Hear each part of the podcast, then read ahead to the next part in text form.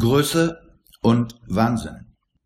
Die Großen dieser Welt, seien es die Großen, weil sie mächtig sind, wie unser Dr. Nemo oder die großen Künstler, haben eines gemeinsam. Die Häufigkeit, dass sie dem Wahnsinn verfallen sind, ja aus Wahnsinn schöpfen, ist höher als bei dem Kassenwart eines Vereins für Leibesübungen beispielsweise oder einem pensionierten Hauptschullehrer, um den Begriff des Durchschnittsmenschen zu vermeiden. Dr. Nemo, so schreiben die Gazetten, hat mit Billigung des Aufsichtsrats ein Viertel des finanziellen Vermögens des größten Unternehmens der Welt, WMIA Incorporated, dessen CEO er ist, in ein Start-up gesteckt.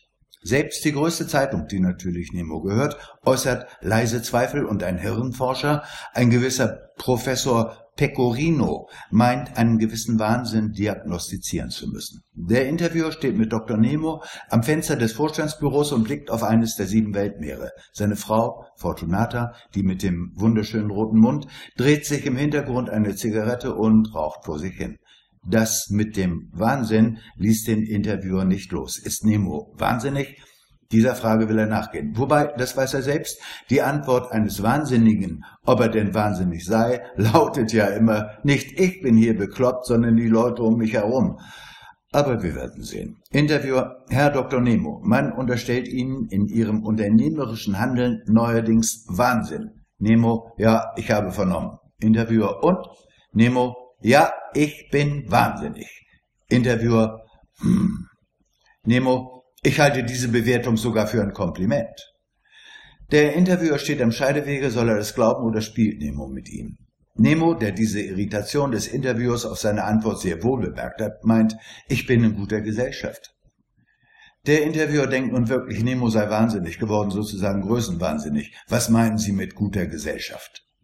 Fortunata drückt ihre selbstgedrehte Zigarette aus, sie raucht sie ohnehin, immer nur halb, erhebt sich vom Divan. Ja, Nemo hat einen lassiv anmutenden, mit knallroter Seide bezogenen Divan in seinem Büro. Schon ein bisschen verrückt, oder?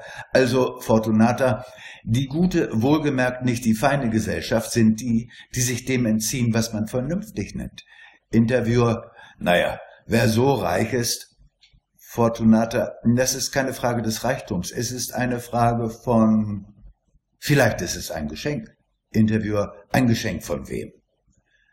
Die anmutige Assistentin des Vorstands und Beliebte des Interviewers erscheint gerade im Büro und zwar im Christkindgewand.